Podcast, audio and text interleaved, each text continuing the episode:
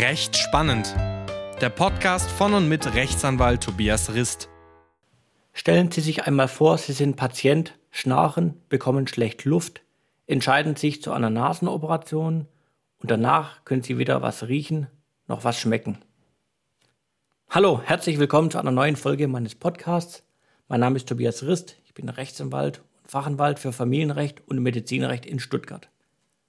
Der gerade geschilderte Fall ist keine Erfindung, sondern ein aktueller Fall, den ich auf meinem Schreibtisch habe, sprich den ich betreue. In dieser Folge möchte ich zum einen diesen Fall näher beschreiben und zum anderen das Arzthaftungsverfahren, also das Verfahren wegen eines Kunstfehlers, beschreiben, erläutern und darstellen, wie es grundsätzlich abläuft. Also zunächst, was war passiert? Der Patient, mein Mandant, schnarcht, bekommt schlecht Luft und hat sich deshalb in einer Klinik hier in Stuttgart vorgestellt. Dort hat man eine sogenannte Nasenseptumdeviation, also eine Verkrümmung der Nasenscheidewand festgestellt, wodurch die Nasenhöhle verengt wurde und er schlecht Luft bekam und schnarchte. Nach Lösungsmöglichkeiten gefragt, sagte dann der Arzt, kein Problem, man könnte die Nasenscheidewand operativ begradigen, wodurch er besser Luft bekommt und natürlich auch das Schnarchen sich verringern könnte. Dies wäre ein Routineeingriff, Risiken bestehen so gut wie keine und sie machen das mehrmals in der Woche. Daraufhin hat sich der Mandant für die Operation entschieden, die dann auch in dieser Klinik durchgeführt wurde.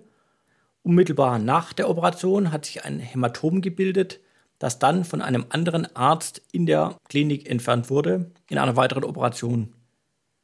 Unmittelbar nach der zweiten Operation hat der Mandant dann festgestellt, dass er nichts mehr riecht und nichts mehr schmeckt. Mir hat er es so beschrieben, er riecht weder den Lavendel auf dem Feld, noch schmeckt er die Chilisauce bei seinem Essen. Der Patient hat sich daraufhin eine Zweitmeinung in einer anderen Klinik geholt und der Chefarzt dort sagte, um Gottes Willen, was haben denn die gemacht? Die haben viel zu tief geschnitten, gehen Sie unbedingt zu einem Anwalt. Gesagt, getan. Dann ist er bei mir aufgeschlagen ich habe mir die Behandlungsunterlagen angefordert, den Sachverhalt erörtert und bin in Verhandlungen mit den Ärzten, dem Krankenhaus bzw. deren Haftpflichtversicherung getreten. Erwartungsgemäß hat die Haftpflichtversicherung dann die Haftung abgelehnt, denn es würde kein Fehlverhalten der Ärzte vorliegen und hat auch die Zahlungen abgelehnt. Letzter Weg war daher nur noch die Klage gegen die Ärzte auf Schadensersatz und Schmerzensgeld, wozu sich der Patient dann auch entschieden hat. Gegen wen und warum haben wir geklagt?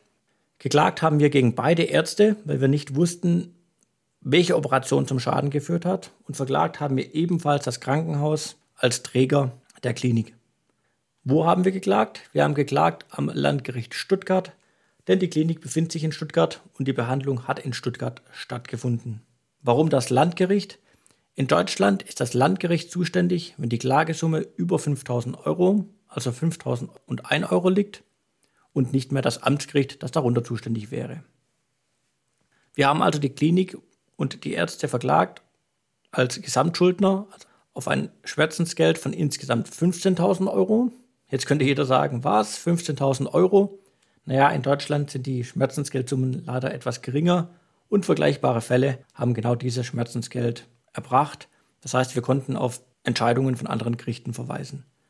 Wir haben einen Schadensersatz eingeklagt, der lag allerdings nur bei 80 Euro. Der Mandant hatte keine Ausgaben und die Krankenversicherung hat die meisten Kosten übernommen. Und wir haben einen sogenannten Feststeller beantragt. Das heißt, wir haben einen Feststellungsantrag gestellt. Der bedeutet wiederum, dass die Klinik bzw. die Haftpflichtversicherung auch für zukünftige Schäden einstehen muss, die noch entstehen und die wir jetzt noch nicht abschätzen können. Wem das jetzt alles zu schnell ging und wer noch nie über Behandlungsfehler und Arten von Behandlungsfehler gehört hat, einfach mal eine meiner letzten Folgen anhören. Dort habe ich näher beschrieben, was Behandlungsfehler sind und was man tun kann. Verklagt haben wir die Ärzte wegen einem Aufklärungsfehler. Und warum? Der Mandant hat mir glaubhaft geschildert, dass kein Arzt ihn jemals darauf hingewiesen hat, dass er durch die Operation seinen Geschmackssinn und seinen Geruchssinn verlieren kann. Und weiter haben wir einen Behandlungsfehler den Ärzten vorgeworfen, denn, wie der Nachbarn da sagte, zu tief geschnitten wurde und das auch nicht lege artes, das heißt ordnungsgemäß war. Nach Klageeinreichung wird die Klage allen Beklagten zugestellt, das heißt in unserem Fall den beiden beklagten Ärzten sowie dem Krankenhaus, und die haben dann eine Frist vom Gericht gesetzt bekommen, in der sie auf die Klage reagieren müssen. Meist schaltet sich dann ein oder mehrere Anwälte ein, die sich bestellen und sagen, du, wir vertreten das Krankenhaus, äh, wir beantragen die Klage abzuweisen, die Begründung reichen wir nach. Nach einer weiteren Frist geht dann die sogenannte Klageerwiderung ein. Das heißt, Anwälte der Ärzte und des Krankenhauses begründen, warum denn die Klage abzuweisen ist. Meist steht dann sinngemäß drin, dass alles erfunden ist, dass alles an den Haaren herbeigezogen worden ist und selbst wenn ein Fehler vorliegt, die Ansprüche viel, viel zu hoch sind. So auch in unserem Fall. Die Klageerwiderung ging ein. Es gab einen Anwalt für alle drei, also für die zwei Ärzte und das Krankenhaus.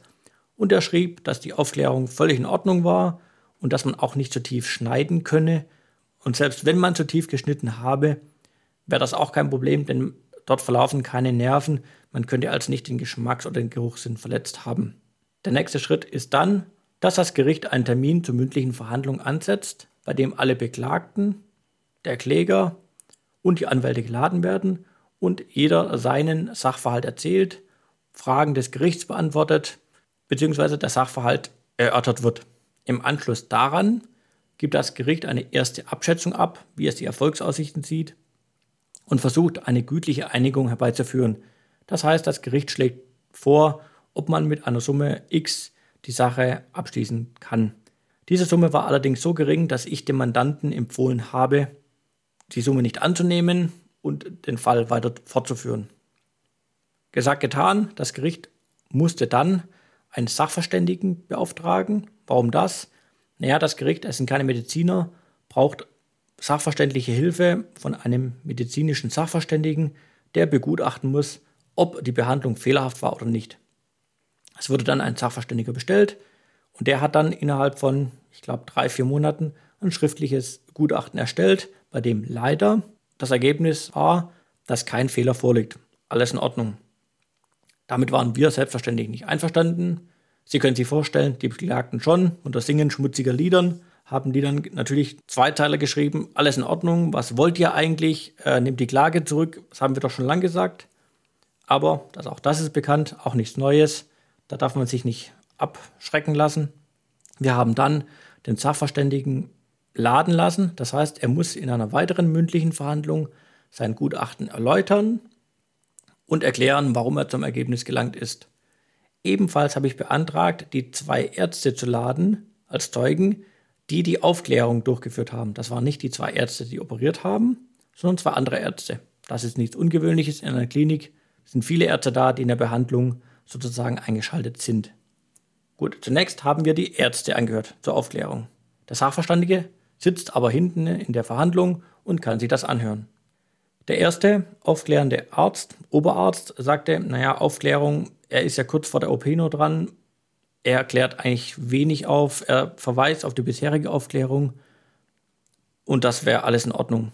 Ich habe ihn dann gefragt, ob er darauf hinweist, den Patienten, dass der Geruchs- und der Geschmackssinn verloren gehen kann. Worauf er sagte, nein, das mache ich nicht. Das machen die Assistenzärzte und ersten Aufklärenärzte. Das wäre nicht sein Job. Daraufhin kam die zweite Ärztin, die die allererste Aufklärung gemacht hat. Die beschrieb, wie sie normalerweise aufklärt und hat dann erwähnt, dass sie natürlich erwähnt, dass der Geruchssinn beeinträchtigt werden kann und auch verloren gehen kann. Geschmackssinn Nee, nee, den erwähnt sie nicht wirklich. Und schon gewannen wir etwas an Oberwasser. Im Anschluss wurde der Sachverständige gefragt, der sagte, naja, also das mit dem Geruchs- und Geschmackssinn, das wäre so eine Sache. Also den Geschmackssinn kann man hier gar nicht verlieren. Der würde da nicht laufen, aber, aber der Patient empfindet den Verlust des Geruchssinns auch als Verlust des Geschmackssinns. Das hängt irgendwie zusammen, das wäre eins, aber man müsste den Patienten daher deutlich darauf hinweisen, man schmeckt nichts mehr und man riecht es nicht mehr. In diesen Worten, dass der Patient das kapiert.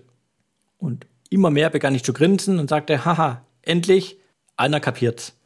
Aber völlig aus der Luft gegriffen und völlig überraschend sagte der Sachverständige, er hatte jetzt die Ärzte gehört mit der Aufklärung, das würde alles passen.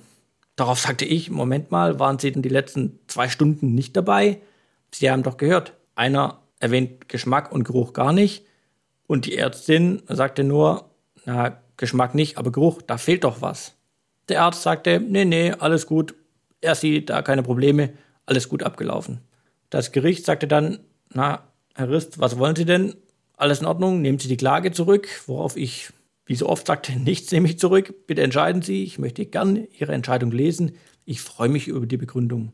Und, nicht anders zu erwarten, es gab eine Klageabweisung, wo drin stand, alles in Ordnung, die Aufklärung war in Ordnung, die Behandlung war in Ordnung, keine Ansprüche. Ich habe daraufhin dem Mandanten empfohlen, also das passt nicht wirklich, das ist ein Fehler vom Gericht, wir müssen Berufung einlegen. Der Mandant sagte, alles klar, machen wir und wir haben dann Berufung am Oberlandesgericht Stuttgart, das ist die nächste Instanz, also nach dem Landgericht kommt das Oberlandesgericht, eingelegt und das Oberlandesgericht der Berufung überprüft sozusagen, ob das Landgericht alles richtig entschieden hat, alle Zeugen gehört hat, den Sachverhalt richtig bewertet hat und auch die richtigen rechtlichen Schlüsse gezogen hat.